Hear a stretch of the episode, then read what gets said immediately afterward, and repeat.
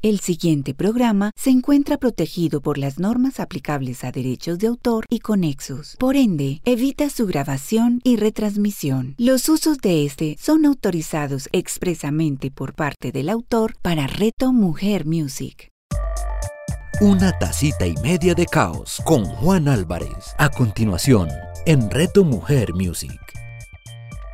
Es sábado 11 a.m es hora de una tacita y media de caos con Juan Álvarez. Un espacio donde hablamos sobre los misterios del caos y su importancia en nuestra vida. Si tienes curiosidad por quién te habla cada sábado, visita mis redes sociales, arroba de Juan Álvarez en Instagram, YouTube, Facebook, Medium y ahora en Anchor, donde estamos republicando estos videos con más o menos 17 semanas de diferencia. Eh, primero que todo, muchas gracias a todos por sus preguntas, comentarios y sugerencias de programas anteriores. Eh, me encantó que les hubiera gustado tanto el programa con Quiño que personaje. Hoy tenemos otro invitado que ya es recurrente, este ya sería su cuarto programa con una tacita y media de caos que es tuyo, Isasa. Tuyo, bienvenido. Bienvenido a mí y bienvenido a ti y bienvenidos a todos. Mil gracias por invitarme a estar aquí con una tacita y media de caos con Juan Álvarez. Qué, qué delicia de caos, carajo. Perfecto. Oye, tuyo, hoy me gustaría que habláramos de algo, digamos que bastante actual y bastante práctico. Eh, cuando hablamos de, caos y de caos mental, que digamos que fue el primer capítulo de, de esta serie sobre el caos, Em, digamos que hoy con la pandemia, el caos que uno pensaría debería ser la salud, porque digamos que estamos bajo las influencias de, una pandemia eh, que se ha mostrado bastante, bastante mortal. Me, gustó, me gustó la sal. La sal, la sal. la, pandemia. Eso, la Perfecto. Y, y, mirando las estadísticas globales, las, em, las preocupaciones más grandes que uno pensaría que es la pandemia es la economía, el trabajo y de tercero la pandemia. Y, aquí, aquí viene la parte donde, donde me sorprende que la mayoría de los gobiernos del mundo sigan hablando de la pandemia como un problema de salud pública, cuando en realidad se está mostrando que es un problema social, en realidad, porque nos, nos, ha, eso, nos ha mostrado em, cómo los, los eh, trabajadores esenciales de los que más dependemos son los que menos ganan, los que más tienen que estar saliendo y exponiéndose. Y, aquí me gustaría hablar, combinar esto con, con las nuevas habilidades digitales y, cómo, puede, cómo puede el mundo de alguna manera empezar a razonar para tratar de, coordinar estas dos cosas que parecen que no son compatibles. Bueno, pues lo primero es, es déjame justifico a los gobiernos. déjame abogo por los gobiernos. Porque tiene todo el sentido que estén preocupados por la pandemia. Porque si logras solucionar la pandemia, te vas a poder concentrar en lo otro. Ahora déjame los critico. y es que definitivamente, y por eso yo nunca me voy a meter en política, porque uno como gobierno tiene que meterse en demasiadas cosas, ¿no? En no solo tapar los huecos, no solo tener la infraestructura, no solo tener a la gente saludable, no solo tener a, las generaciones futuras eh, eh, educadas, no o sea, si yo fuera político yo diría, vengan, vamos a solucionar una cosa y probablemente decepcionaría a todas las demás, ¿me entiendes? Yo por eso nunca voy a obtener los votos para ser político. Pero el rollo es que cuando, te cuando de verdad te concentras en una cosa, pues puedes solucionarla. Entonces, pues, pues el rollo es ese, ¿no? no yo no critico a los gobiernos porque digo, venga, definitivamente están haciendo lo mejor que pueden ante una situación que de verdad no estábamos preparados para tener. Y veo muy contento que ya estamos en la tercera fase de pruebas de vacunas, lo que quiere decir que estamos muy cerca a que lo más importante sea lo económico. y ahí es donde digo, oh por Dios, tienes toda la razón, qué caos pero pues bueno, esto es una tacita y media de caos, entonces pues totalmente tiene todo el sentido del mundo hacer eso, ¿no? Empezar a hablar de, de la otra recuperación. ¿Qué hacemos con nuestros muertos? Es una cosa muy seria, muy tangible. Perdimos mucha gente, eh, perdimos gente cercana, todos hemos oído de alguien muy cercano que, que, que, que, perdió la vida, perdió un familiar o perdió algo. Eh, a pesar de que estamos cómodamente en nuestra casa, eso es, eso es una realidad y es el verdadero gap que existe entre los estratos sociales, que, que, pues realmente no solamente las personas que es el trabajador esencial tiene que salir a trabajar, no hay nada que hacer, o sea, es, es, es algo muy complejo y la gente que más dinero gana es la que mejor preparada estaba para la, la pandemia, que nuevamente suena como como todo, ¿no? Cuando cambia la economía, los que están arriba siempre terminan, pues estando mejor preparados. Cuando cambia la situación de salud, como con una pandemia, terminan siendo los mejor preparados. Al fin y al cabo terminas en ese rollo. Pero sí, estoy de acuerdo que los gobiernos se hayan concentrado en el problema de salubridad, que de verdad creo, que todos oímos lo que pasó en Ecuador, que, es muy, muy complejo. Vemos lo que pasó con India, que las personas que no estaban poniéndose la máscara las obligaban a, acabar las, las, tumbas de las personas que estaban muriendo de COVID, que, que yo India y en educación estamos, me parece brillante empezando porque le pegan a las personas y uno dice como, ok, si van a comportarse como animales, podemos hacerlo. O sea, creo que por lo menos son coherentes con lo que la gente hace. Y, yo siempre he pensado, mi posición personal es que el problema es la educación, hay que invertir solo en educar, todo lo demás mejora, pero bueno, el punto es, entiendo por qué los, los, los gobiernos se concentraron en eso. Pero científicamente, y ahora sí es científicamente, no es una opinión, científicamente estamos muy cerca a tener una, una, una vacuna. Vienen otros problemas, ¿eh? viene el problema de distribución, producción, vienen cientos de problemas que sabemos manejarlos, son problemas de logística. Estos no son problemas que, oh, que somos un gran laboratorio, ¿qué hacemos para distribuir droga? No, ellos ya saben solucionar eso.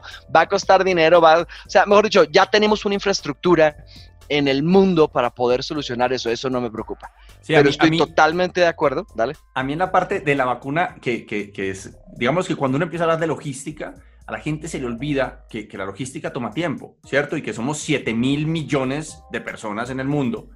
Y los cálculos que hacían en estos días era que para repartirse a 300 millones de habitantes en Estados Unidos, eh, iba a tomar entre 6 y 9 meses. ¿cierto? Para ponérsela todas. Ahora, eso pensando en que es un país que, que fue de los primeros que casi que, que, que, pagó la de quiero las 300 vacunas de mis habitantes ya, o sea, que ya está. Eso. Fíjate que lo, lo, van a solucionar. Claro. Pero les va a tomar nueve meses, lo que quiere decir que no podemos bajar la guardia todavía. Eso, ahora, Suecia, que, que me, me, gusta, me gusta lo que plantea Suecia, eh, aunque no estoy muy de acuerdo con la solución que le dieron a la pandemia, pero eso digamos que ya eso es eh, eh, opinión. Opinión. Em, lo que sí me gustó es que, ellos ya salieron hablando de cómo iba a ser distribuido cuando esté, para que esté bastante claro. Y lo primero era personas que tengan una sensibilidad especial, o sea, que, tengan una mortalidad grande. De, de, alto riesgo, de acuerdo. ¿Cierto? Entonces, personas mayores, personas con diabetes, toda esta gente va a ser la primera. Después vendría la gente de la salud, policía, militares, y después empezarían con todos los trabajos esenciales por fuera de los que tengan que ver con salud y seguridad, que me parece muy bacano que ya, va, que, ya tengan como esos protocolos porque... Vayan, vayan subiendo al trabajador esencial un poquito. No, y, no solo eso, yo creo que es eh, parte, parte de lo que hemos visto no solamente en Colombia las últimas semanas, donde la gente está bastante enojada, la paciencia se acabó, el dinero se acabó, eh, y cualquier cosa que sale mal hace que la gente se enoje y que no solamente en Colombia, en Estados Unidos, en España, en, todas, partes, está pasando. Eh, creo que también es, como hay tanta incertidumbre, la falta de claridad simplemente le suma a los miedos. Y, me he dado cuenta que los países que han podido manejar esta pandemia de pronto un poquito mejor de manera social han sido los países más transparentes, donde les ha, o sea, que, que, no han esperado para el último momento para decir, los voy a volver a encerrar, sino que empiezan a, a, estar todo el momento. Estamos pensando en esto, estamos viendo esto, estamos... Que pues ni siquiera, ni siquiera tienes que llevar a una, a un país, ¿no? Pasen las empresas. No, nos estamos quebrando y de repente todo el mundo desaparece ya se acabó, hay un caos. Pero venga, está mal, estamos viendo qué hacemos, cómo lo manejamos. Incluso eh, el, tras mantener la comunicación transparente a veces salva la empresa, pero evita el caos, eso sí. Claro, es definitivamente. Pero, pero perdóname, entonces terminamos ese punto que te estaba diciendo. Estoy de acuerdo con que el gobierno eh, se haya concentrado en eso. Creo que no se han concentrado mucho en lo que pasa después de la pandemia que lo primero que pasa después de la pandemia es logística. Y estoy de acuerdo en que no nos estamos dando cuenta que nos va a tomar mucho tiempo. El, a pesar de que eh, tenemos la vacuna, vámonos de rumba. Verás Spring Break, verás, verás todo esto en abril del próximo año, la gente, la gente va a salir de rumba como si nada y la verdad es que no estamos para esas, todavía eso va a tomar tiempo. Pero encima de eso, proyectando incluso un poquito más allá, viene el verdadero, el despertar económico y es no, no, que, estamos tan en shock por la pérdida de vida humana, que estoy de acuerdo que estemos en, en shock por el la pérdida de vida humana, que no nos estamos dando cuenta que los que no nos morimos también tenemos problemas. Creo, creo que todos hemos sufrido, cada quien en su nivel nivel. No quiero, me, me, choca la gente que dice que todos estamos en el mismo bote, porque tú tienes un yate y yo tengo una lancha. O sea, eso, eso, eso de verdad la diferencia es gigantesca pero en todos los niveles lo hemos sentido, incluso en la cima de la pirámide, los que ganan millones de millones de dólares, se están cogiendo el, pelo así, arrancándoselo, porque dicen, no, no, dejé de ganar 3 billones de dólares, solo estoy ganando uno. En su nivel también sufrieron. Y pues la gente que más sufrió es la que menos tenía, pues porque perdió tanto que de verdad no solo no tenía, sino que de verdad se quedó sin que tener. Y entonces no nos estamos dando cuenta que para que este sistema funcione en todos los niveles de la pirámide, todo el mundo tiene que comer porque si todo el mundo no come, la pirámide colapsa, no importa que los de arriba estén comiendo, punto. Es así de fácil, todo el mundo tiene que comer. Salud, bien, de acuerdo, es, necesario. Eh, eh, entretenimiento, sí, de acuerdo, pan y circo, venga, démosle, o sea, eh, hay que hacer cosas. Pero si la comida falla en la base de la pirámide, todo se cae. Y esto es no solamente por, por, no, es que los pobres tienen un rollo. No, es porque de verdad dependemos de que la base de la pirámide sea productiva. Punto. O sea, si no tenemos gente que limpie las calles, eh, em, eh, siembre las papas, recoja las papas, lleve las papas en bulto, recoge el café, toda la economía de producción que es el primer sector de la economía, que es el, digamos, el sector que le saca a la tierra cosas, la ganadería, la agronomía. Si ese, si, que, que, by the way, es la base de la pirámide, porque, pues, es, no quiero decir que es fácil, pero es, es un trabajo de espera. Entonces tú tienes que estar presencialmente ahí para que eso pase. Él cuide las vacas, sembre la tierra, ese todo el rollo. Pues no genera tanto valor como los trabajos intelectuales, que es lo que reconoce la cosa. Ahí me gustaría, eh, tú, y yo hablábamos hace un tiempo de, Seth Gooding y, que él explicaba esta parte de que al principio vendes tu fuerza y me gustaría que hablaras un poquito como para que a la gente también le quede un poquito claro esa distinción, porque yo creo que aunque somos, aunque sabemos que eso es así, no somos conscientes de la implicación que esto tiene. Pues en, la economía funciona por la pirámide, ¿no? En la economía tú dices, venga, la base de la pirámide, y no es base de la pirámide porque son menos que otros, es porque son más, ¿no? es la base de la pirámide porque hay muchas más personas ganando menos dinero y no, es la base de la pirámide porque podemos pisotearlos o porque estamos encima o lo que sea, es porque en la base de la pirámide, y by the way, yo me considero base de la pirámide, pero entiendo la, entiendo, o sea, definitivamente no, no, no estoy en el fondo de la base, pero tampoco estoy en la cima de la pirámide. Y, lo sé porque pues veo el mundo, ¿no? Pues, mejor dicho, si tú vas a ver a los turcos o a los de Dubai que, que, tú ves la cantidad de dinero que gastan, te das cuenta y es muy, eh, no quiero decir humillante, pero sí humildante el darte cuenta que realmente por más bien que te esté yendo, jamás vas a estar en ese momento a menos de que verdad te cases con un jeque, ni siquiera una chica porque te toca volverte la esposa del jeque, güey.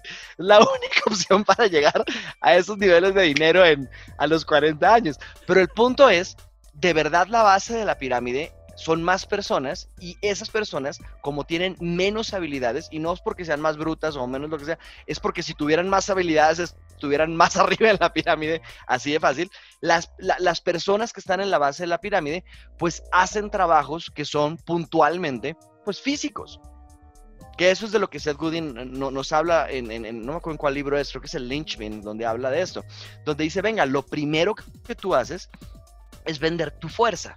Entonces tú dices, venga, cuide unos perros, venga, eh, hice la podadora de pasto, venga, organice cajas, venga, hice tal cosa.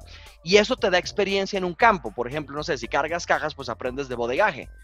Entonces, después de que aprendes de bodegaje, pues empiezas a decir, bueno, listo, ya no voy a cargar las cajas, ahora voy a vender mi experiencia. Entonces dices, las cajas se organizan mejor así, y así, te vuelven coordinador, o, mejor dicho, empiezas a vender tu presencia para coordinar el espacio. Entonces, primero vendes tu fuerza, después vendes tu presencia, y eso te ayuda a subir en la pirámide, ¿no? By the way, porque hay más personas que pueden cargar cajas de las que pueden coordinar. Entonces, eso te ayuda a que tú puedas ayudar a más personas a ser productivas. By the way, no hay nada de malo en, estar en, nivel, cualquier nivel de la pirámide. Es, al contrario, quiere decir que tienes un, camino para crecer, es lo bonito.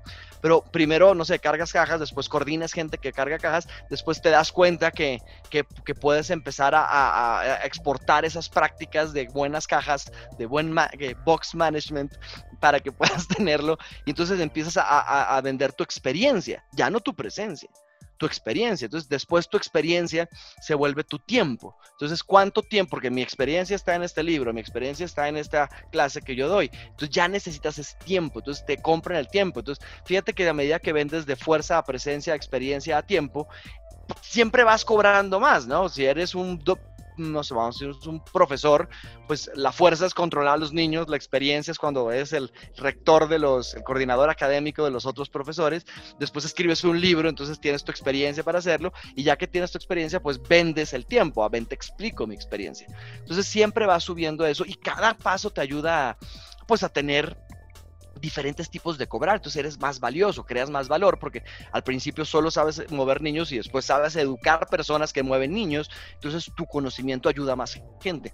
Eso es como funciona la economía, ¿no? Bueno, ahora, déjame, déjame yo, déjame yo complico esto porque entonces me, queda claro es, entonces, cuando yo alquilo mi fuerza, cuando yo, yo cobro por mi fuerza, en realidad es, yo estoy cobrando por interactuar con la realidad objetiva. Yo estoy en la parte física cuando ya me paso como a, coordinador y ya, ya cobro por mi experiencia, eh, estoy cobrando por lo que hay dentro de mí y soy capaz de alguna manera... a través de otras personas. Exactamente. Pero después, cuando ya es mi conocimiento, estoy es creando tejido social con todo lo que yo ya sé y ya les puedo explicar a cada vez más personas. Entonces es, es como, como empezamos a fluir a través de las realidades para poder eh, de alguna manera eh, estar más al servicio de una comunidad, entre yo más esté en la parte intersubjetiva, eh, puedo tocar más personas, mientras que cuando estoy en un universo, eh, en la realidad objetiva, pues estoy es aplicando a mí mismo sobre la materia, ¿no? Algo así. Es exacto así. Ahora, ahí es donde viene la oportunidad. Es que, es que cuando uno apenas, lo bonito de los griegos es que le dieron nombres a todo, ¿no? Y lo bonito de eso es que de verdad si le pones un nombre a una cosa, pues automáticamente se vuelve cognitible, que la puedes conocer. Y esa es la, esa es la verdad, esa es la mm, ventaja de la realidad subjetiva, ¿no? Que cuando alguien te dice dinero, pues el dinero no existe, el dinero físicamente es papel, pero es el concepto del dinero lo que realmente vuelve que el dinero sea tan poderoso. Y lo mismo te pasa como trabajador esencial, pues fíjate que al mismo tiempo que eh, hace poco vi una valla que me encantó, acuérdame hablarte de la valla ahorita. Eh, cuando, cuando tú eres un trabajador esencial que tú dices, venga, yo lo que hago es ese, ese, no sé, barrer basura en las calles, pues ese trabajo físico, mientras que sea tu única fuente de ingreso, pues vas a estar en un problema muy grave, ¿no? Porque en situación pandemia lo que te dicen es no puedes salir. Entonces, ¿cómo hago mi trabajo si funciona. Ahí es donde uno dice, debería existir un montón de cosas sociales, ¿no? Como, bueno, los que están arriba cobrando por servicios deberían de sostener a los trabajadores esenciales. Pero eso no es lo que pasa. Al contrario, lo que las empresas, yo tengo la ventaja de estar en una empresa que sí lo hizo, que cuidó a su gente lo más que pudo, pero, pero la verdad es que la mayoría de las empresas lo que dicen es, espérate, tengo que cuidar a la mayoría, es decir, tengo que sacar a la minoría y sacan a los que piensan que son los esenciales porque dicen, pues esos son los cargos mínimos que necesito para coordinar las cosas. Y eso viene de la miopía de estar en la cima. Porque tú dices, yo como opero a 4.000 empleados, pues con las 12 personas que están debajo mías. Claro. Entonces, ¿tú, tú, cómo sabes que en el futuro vas a poderle dar empleo a 4.000 personas? Pues cuidando a los 12, güey. ¿Sí me entiendes? Y ese, es, el, ese es el verdadero problema que, que, que tienes, que, que tú dices, se trata de los lobos y no de las ovejas. Y, la verdad es que los lobos son muy buenos para dirigir, pero son pésimos ejecutando. Y las ovejas son muy buenas ejecutando, pero pésimas para dirigir. Entonces terminas teniendo, tenías teniendo esta, esta, esta dicotinedón, esta, esta, esta realidad bifurcada, esta, esta dualidad en la realidad donde tú crees como lobo que lo más importante son los lobos y tú crees como oveja que lo más importante son las ovejas. Y la verdad es que los lobos y las ovejas no sirven y las ovejas y los lobos tampoco. Entonces terminas, hay que reconocer que somos interdependientes. ¿Me entiendes? Tienes que reconocer que la realidad, la realidad objetiva depende de la realidad subjetiva y la realidad subjetiva depende de la realidad objetiva. Y cuando estás muy en la objetiva, pues crees que la subjetiva no importa y cuando estás muy en la subjetiva, crees que la objetiva no importa. Para mí sabiduría es eso, ¿no? El darte cuenta de, ok, soy un lobo, necesito a las ovejas y el otro es, eh, soy oveja, necesito a los lobos. Yo, yo me considero a mí mismo un, perro pastor, donde soy muy bueno mediando entre los dos. Soy muy bueno entendiendo para dónde vas, pero también entiendo que hay que cuidar a las ovejas. Entonces funciona muy bien cuando tienes esa, esa mentalidad. De por sí esta analogía la utilizan también en Sharpshooter, en American Shooter, American Sharpshooter, ¿lo has visto? No, no, no. American Sniper. Vete ah, American, claro, que el, papá le dice, venga, es que hay lobos y hay ovejas, pero están los pastores que tú cuidas. Siempre me ha parecido una muy buena forma de entenderlo porque la dinámica de las ovejas, por alguna razón, nos es muy natural entenderla a todos. Hay que cuidarlas porque si no se los comen los demás, es un rollo. Pero mi punto importante de lo que estoy diciendo aquí es, cuando estás en la base de la pirámide, lo más importante es cómo voy a subir en la, en la pirámide. Y cuando estás en la parte de arriba de la pirámide, lo más importante es cómo cuidas a los que están debajo de ti en la pirámide. Y, eso, no es lo que estamos viendo. Y eso me parece bacanísimo porque entonces en este momento hemos hablado todo de cómo debería funcionar el mundo antes de la pandemia. Resulta que con la pandemia ahora todo, todo el mundo nos habla, tienes que estar digital, tienes que vender digital, tienes que trabajar digital, eh, casi que incluso tienes que aparearte ahora digitalmente porque eh, pues el tapabocas no es suficiente en un motel. Entonces digamos que cuando, cuando vamos a esa parte de, de, de, listo, yo ya sé que yo puedo vender mi fuerza, o sea, si, si no hubiera pandemia, pues yo puedo empezar y sostenerme a mí mismo, a mi familia, vendiendo mi, fuerza física, eh, vendiendo mi capacidad de coordinar o vendiendo mi conocimiento. Pero resulta que ahora aplicar la fuerza física puede ser malo para la salud, ¿cierto? Si no lo haces apropiadamente, si la gente con la que estás trabajando. Eh, y aquí me gustaría hacer... Que, que, by the way, bioseguridad es un concepto de, subjetivo, ¿no? O sea, tienes, viene de la realidad subjetiva para cuidar la realidad eh, objetiva. Fíjate que ahí es un buen ejemplo de cómo hay que cuidar, ¿de acuerdo? Claro. Ahora, me gustaría hacer un pequeño paréntesis eh, antes de que se me pase, y es, eh, ahora que, que, nos han dado ciertas, ciertas libertades de volver a trabajar, creo que la gente ha entendido que es que la pandemia ya pasó, ¿cierto? y, y, en realidad no es, es, es lo que tú decías antes, o sea, eh, sí, una cosa es que nos estemos muriendo por una pandemia, que nos estemos enfermando, y otra es, eh, es que nos están dando la oportunidad de poder de alguna manera eh, mantenernos a flote económicamente, no solamente como personas, sino como sociedad, que eso es bastante importante, ¿cierto? Y que pareciera que hay una vacuna en el horizonte, no quiere decir que sea una vacuna que vamos a tener pronto, sobre todo nosotros en un país como Colombia donde posiblemente para el 2023 todavía estemos esperando un poquito algunos de nosotros eh, la pandemia, los que no estemos ni en trabajos esenciales, ni en... Creo que eh, va a haber... O, los que dicen, ¿esa vaina para qué? que también son muchos. Que también son muchos. Eh, entonces, digamos que a mí sí me gustaría dejar eso, eso, eso claro. O sea, no estamos diciendo que, que, la gente tenga que salir a trabajar para arriesgarlo todo porque la pandemia ya está a punto de solucionarse. No, mirando cifras y todo esto, esta pandemia posiblemente vaya a estar más o menos controlada para 2023 y antes. Lo que, lo que queremos es que la gente tenga herramientas para aguantar, digamos, esta crisis que, que hacía 100 años no la teníamos. Si uno se pone a mirar lo que pasó con la, con la gripe española, pues nos damos cuenta que el periodo fue más o menos de 3, 4 años de recuperación económica y que después siguió una primera, una segunda guerra mundial, una depresión económica. O sea, si no tenemos mucho cuidado, digamos que los riesgos sociales eh, son múltiples, ¿cierto? Ahora, volviendo al tema después de, esta gran, eh, eh, ¿cómo se llama? Reflexión muy, muy deprimente. A mí me gustaría saber cómo hacen las personas que en este momento han estado cambiando la fuerza y su presencia física, cómo hacen ese salto a digital, porque no es, no es normal, eh, o sea, digamos que, que cuando hablamos de... Eh, podemos, ir, podemos ir un poquitico atrás, hablemos de cómo han, cómo han sobrevivido hasta ahora. Dale, me, me, parece perfecto. Dale. Para que saltemos a eso, porque es que ese es un problema gigantesco, porque lo que la base de la pirámide hizo, los que vendían su fuerza y su presencia, pues dijeron aguantemos. y eso es terrible, porque lo que te hizo fue un hueco en el calendario gigantesco. Cuando tú vives del día a día, pues ya estás jodido, pero cuando vives del mes a mes, por eso fue que yo, yo, yo predije esto a todos mis clientes y les decía, venga, al primer mes no es el problema, pues porque todo el mundo va a tener un poquito, ve cómo se arregla, el de al lado tiene, mi papá tenía, yo no, vivimos El segundo mes no es el problema porque la gente ya empezó a ver que tiene que ahorrar, ahora entonces, entonces administra en, época de, no de guerra, pero en, protocolo especial, periodo especial, como dirían los cubanos, organizaron, hicieron, y ahí salieron lo de las eh, cesantías y las pensiones, y hubieron cosas, y la gente, no, tocó vender tal, hicieron algo.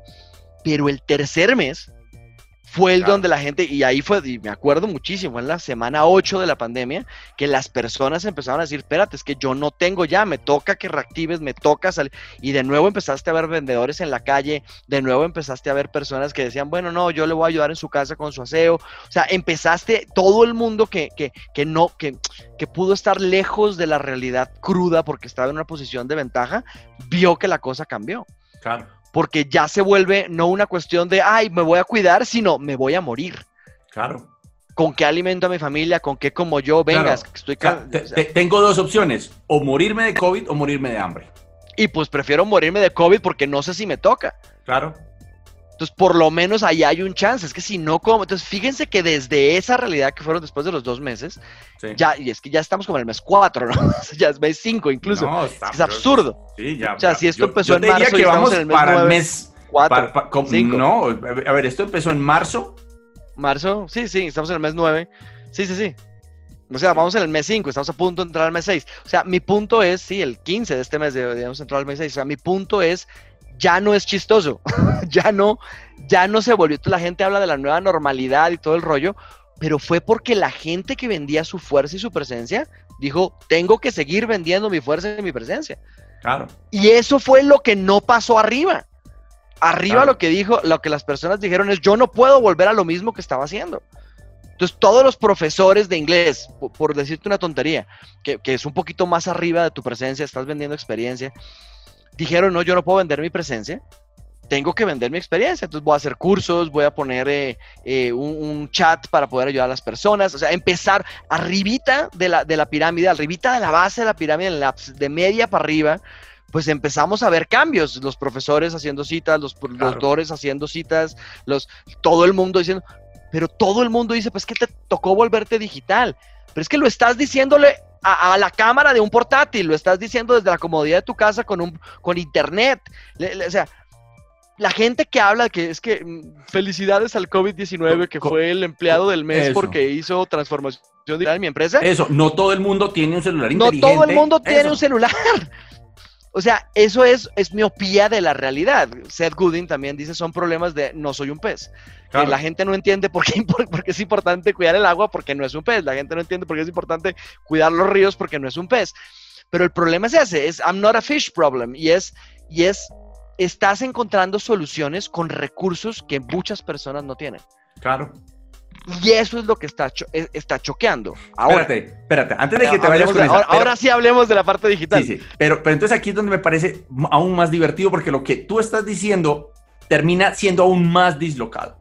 Porque digamos que, que, la, base, la base de la pirámide, la, gente que, que tiene y, que necesitamos que estén eh, vendiendo su fuerza y que, y que hagan que el país y el mundo se mueva, porque en realidad, como tú lo decías, son muchísimos más y por eso son la base de la pirámide, no porque sean menos importantes. O sea, yo no sería capaz de sobrevivir eh, No, pues trata de crecer toda una papa. Exactamente. ya, estás, o sea. Exactamente. Para mí las papas vienen con, con marca Frito-Lay. Eh, ¿Qué te iba a decir?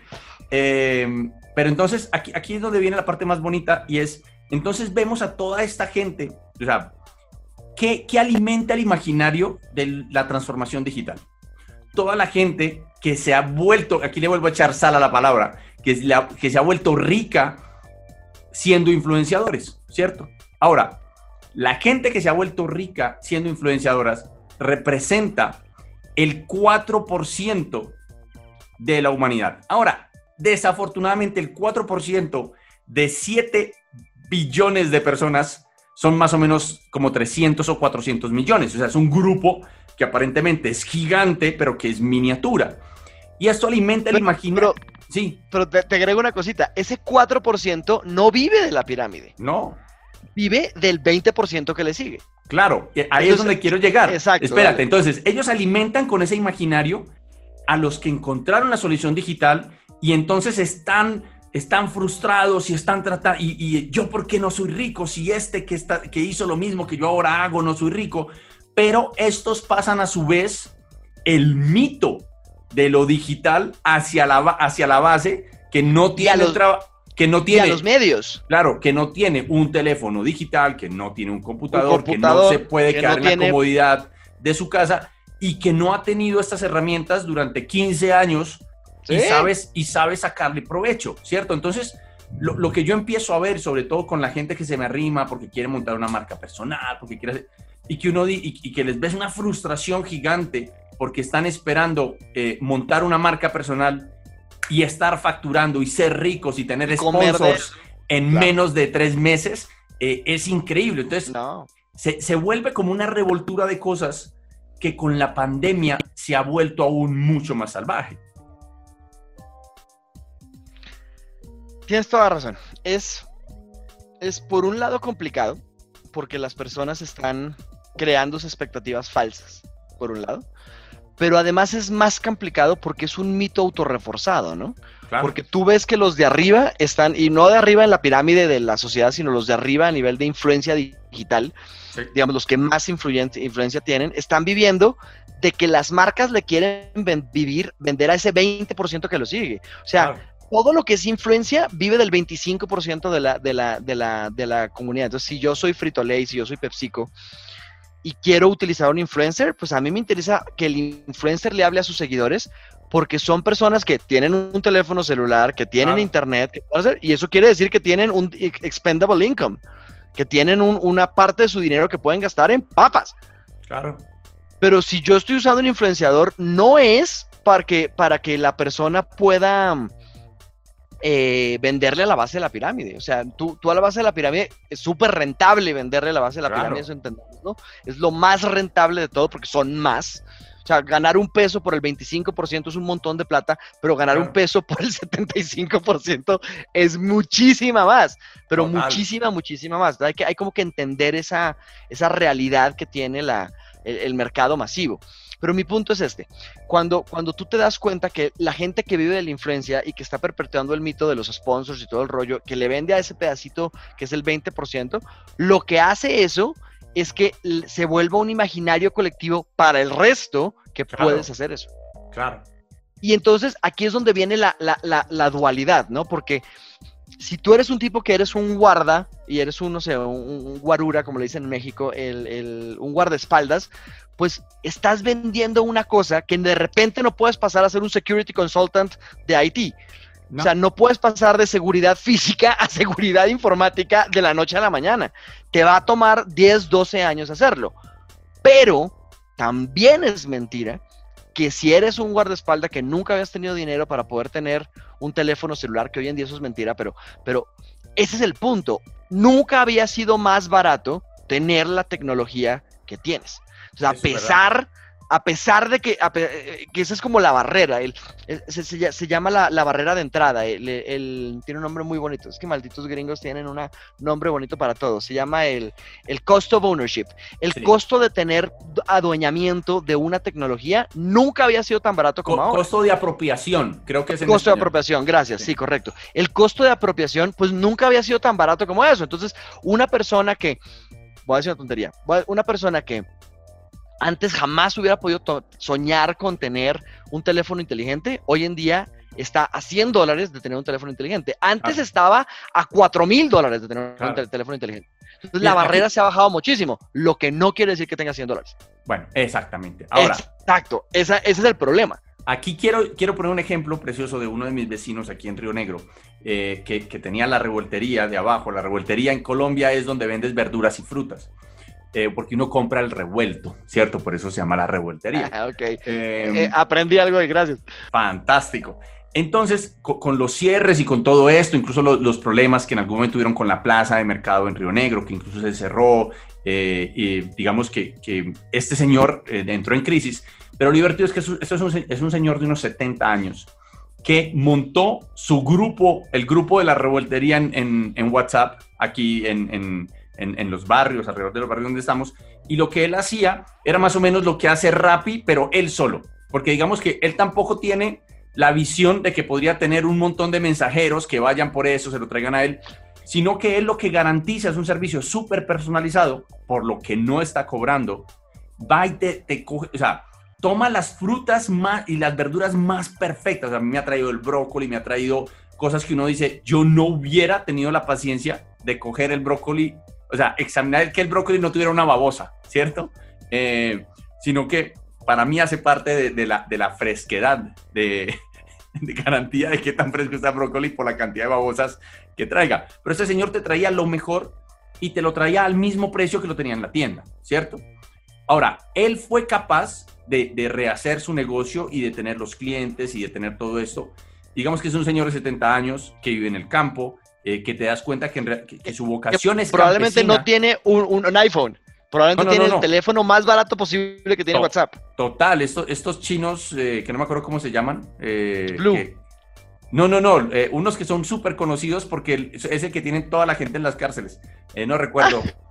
Eh, buen, posicionamiento. Sí, es un, es un mercado bastante amplio, polémico, pero, rentable. polémico, pero bueno. Eso, pero eh, hay una marca que, es china que es, bastante buena, pero el, precio es, realmente bajo.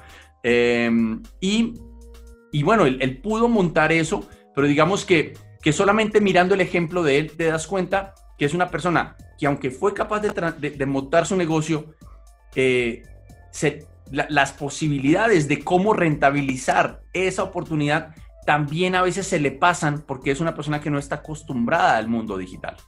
Es que por más que tengas acceso, es la familiaridad lo que te permite hacer cosas increíbles. Entonces, esto, o sea, mejor dicho, aplaudo profundamente la, iniciativa de, tu cuate y por cierto, qué buen ejemplo. Pero fíjate, es eso, ¿no? Es el, la barrera de la tecnología bajó muchísimo. No logramos que este cuate se vuelva un desarrollador de aplicaciones, que es lo que quiere el gobierno, ¿no? By the way. Que él se vuelva un desarrollador de aplicaciones o que le lleve esa idea a desarrolladores de aplicaciones que uno dice, pues que los chinos desarrollando deberían apoyar a Don Lucas. Pues no, mentiras, es que Don Lucas lo pudo hacer él mismo.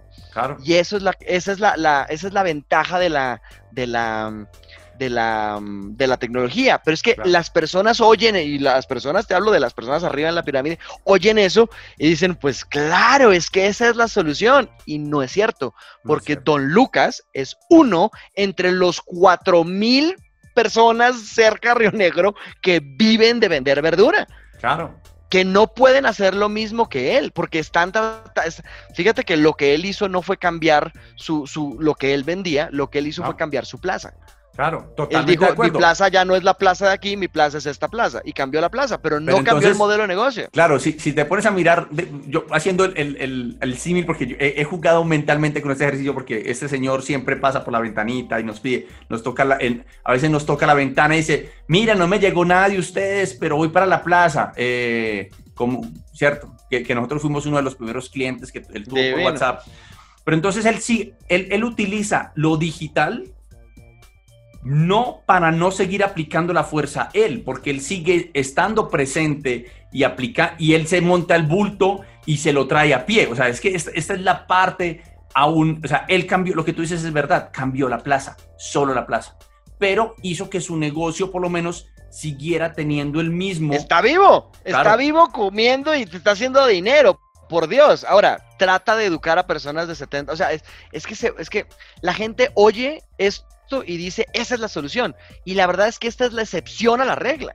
Claro. Y voy no quiero desprestigiar a nuestro amigo porque de verdad Don Lucas debe ser increíble. Pero mi punto es, muy probablemente alguien le dijo a él, pero venga, le puedo pedir por WhatsApp y al tipo no, se, le, no se le abrieron los ojos y como, ¡Ah! voy a montar una cosa, sino que dijo, pues claro, yo lo ayudo. Y el siguiente le dijo, oiga, y tal cosa, y él le dijo, pero es que con ellos, y entonces el otro le contó, entonces fue más WOM, voz a voz, que hizo que él pudiera sobrevivir. Pero es casuística, no es una metodología que uno diga, listo, hagamos lo mismo con guardias de seguridad, hagamos lo mismo con los bodegueros, hagamos lo Entonces que cargo las cajas desde, la, desde WhatsApp, o sea, no funciona así.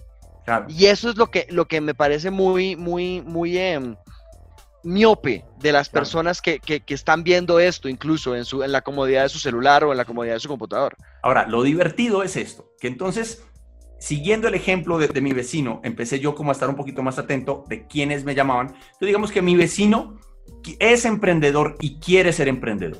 Eh, quiere ser el, nombre, el, dueño de su, verdulería, sea, sea por medio de WhatsApp o en, o en la puerta de su garaje, no importa, el señor es emprendedor. Ahora, está la otra clase de personas que no quieren emprender, que quieren un salario, que quieren eh, trabajar para otra persona, que también está bien. Eso no te hace Está una mala persona ni una No persona sin visión. Sencillamente es otra manera.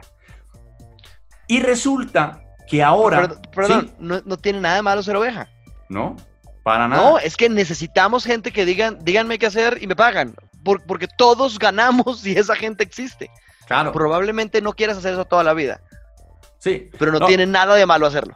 Ha- Hago el comentario es porque he oído eh, que se ha como demonizado que la gente no quiera ser emprendedor y, y no, a veces es precioso trabajar para otra persona porque Y si, todos, y, si todos, mucho. y si todos somos emprendedores, ¿a quién le vas a vender? Sea realista. Total, ¿no? Y- O sea, y- no, y- si todo se si, to- si, si, el, si el- la realidad del mundo es que logramos que todo el mundo se vuelva desarrolladores de apps, ¿quién va a cultivar la comida?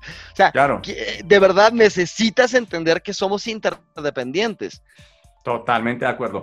Y, y- y yo que, digamos que he sido independiente casi toda mi vida, los momentos en los que he trabajado para otras empresas he aprendido muchísimo. Digamos que esto, eso también eh, es importante de que cuando trabajas para otras personas que, de pronto no te están brindando lo que te podría brindar eh, ser emprendedor, sí te están brindando otras cosas como una experiencia, como menor riesgo, como la habilidad de poder absorber habilidades o desarrollar habilidades que tú no dimensionabas desde la esquinita que estabas, me parece que, que es algo bonito. Entonces, volviendo a este tema, resulta que entonces me he encontrado con las personas eh, que todavía están pidiendo trabajo con una hoja de vida impresa, eh, que van y hacen una fila para una, mm, eh, para una empresa de talento temporal y todo esto, y empiezan a preguntarse cómo acceder a trabajos digitales de una manera digital. Porque digamos que en este momento, incluso eh, que, me asombró mucho ver, ver en algún momento cuando tú y yo estábamos en un, problem- en, un, en un proyecto altamente digital, ver filas de personas con sus hojas de vida impresas para pedir eh, trabajo en un lugar donde eso no se hace, o sea, donde, te das cuenta que la brecha es grande. No, es que no se haga, pero es que la brecha es grande y no es coherente. Desde el punto de vista, hace, hace, hace poco alguien me decía, un un empresario me decía, es muy chistoso porque la gente me pide trabajo y me dice como, le mandé mi hoja de vida. Como, como si eso fuera el esfuerzo que uno tiene que hacer para, desde el punto de vista de él, ¿no? Sí, sí. que, que- que él me decía, "Ve, pues, como si esa fuera la forma de conseguir trabajo, como pues, le mandé la hoja de vida y, y a los 20 días me llaman como, oiga, ¿y qué pasó? Pues si tengo su hoja de vida y está pasando por todo el proceso a ver si lo puedo ayudar, pero, pero no es, no es algo que uno se pueda llevar a la casa. Mi amor, ya estoy, ya hice lo que tenía que hacer, ya mandé Claro. mi hoja de vida. Y, y eso ni siquiera por correo electrónico. Hay veces que la hacen llegar a la oficina y hay veces que la mandan por correo electrónico. Pero desafortunadamente la realidad es que cuando eres una persona tan valiosa que te dicen, oh, es que eres una en un millón, pues en un mundo con el que vivimos hay 7 mil personas como tú y hay que escoger. Entonces no importa qué tan valioso seas, te, te- te- te enfrentas a la realidad de que en los mercados donde hay trabajo es porque están creando un valor que demanda personas que crean valor. Entonces, acceder a economías de valor demanda que tengas una mentalidad de creación de valor. Acceder a, a- economías productivas, como, como, no sé, bodegaje, fabricación de productos, eh, cosas que venden de, de- de presencia y experiencia, pues tienes que estar eh, prácticamente que de buenas. Porque Claro. justo llegaste, y hay veces que pasa, ¿no? Oye, necesito un guardia de seguridad y llega una hoja de este man que es guardia de seguridad y ¡pum! pasa de una. Claro. Y el tipo de verdad tiene la experiencia de que mandé mi hoja de vida y me salió un puesto. claro. Pero es casuística. Entonces, mi, mi punto con lo que estás diciendo es que con estas personas que están buscando em, trabajos tradicionales, de formas tradicionales, la respuesta no es digital, estoy de acuerdo con eso, pero la respuesta es, tampoco es, es que voy a seguir haciendo lo que estaba haciendo antes. Listo. Ahora, Resulta que nos pasamos, o sea, e, esta, e, esta vez nos excedimos en el tiempo. Eh, hagamos una cosa. Te, te, quiero invitar, te quiero invitar para el próximo programa donde les vamos a prometer hablar de cómo de pronto eh, acortar esa distancia eh, o, o, empezar a entender la lógica de cómo acortar esa distancia de ese salto de, de trabajos análogos a través de formas digitales o cómo acceder incluso a, a, empleos digitales a través de lo digital. Con, talentos análogos. Hagámoslo y llamemos a este programa el contexto para el cambio. Que me parece que, que, eso sí estuvo buenísimo, porque de verdad, si oyen este programa van a entender un poquito la lora y después van a ver la práctica. Fantástico. Esto fue todo por nosotros esta semana. Espero les haya gustado. Recuerden que recibimos preguntas por redes sociales o por la página de Reto Mujer en Facebook. No olviden que estamos publicando estos, em, estos programas en Anchor y en Spotify con unas 17 semanas de distancia. Voy a tratar de acortar esto, por lo menos a que solo sean dos mesecitos. Eh, recuerden que si quieren participar de mis charlas y talleres de narrativa o creatividad, pueden ingresar a mi sitio web thejuanalvarez.com. Nos vemos el próximo sábado a las 11 a.m. en una tacita y media de caos con Juan Álvarez. Una tacita y media de caos con Juan Álvarez. Escúchalo todos los sábados a las 11 de la mañana, con repetición a las 8 de la noche, solo en Reto Mujer Music. Te invito a Medita Simple a través de Reto Mujer Music, un espacio donde aprenderemos a meditar en pasos sencillos. No te lo puedes perder porque va a cambiar tu vida y la de quienes te rodean. Medita Simple con Pablo Moreno. Escúchalo todos los domingos a las 9 de la mañana, con repetición a las 6 de la tarde, solo en Reto Mujer Music. ¿Sabías que la aromaterapia existe desde hace más de 2000 años? Soy Claudia Carreño de Mi Esencia Vital y voy a compartirte un saber milenario de aromas y mezclas Aprende los secretos de los aceites esenciales y conviértete en el alquimista de los aromas acá, en el Tratado de las Pociones. Claudia Carreño, escúchala todos los domingos a las 11 de la mañana, con repetición a las 8 de la noche, solo en Reto Mujer Music.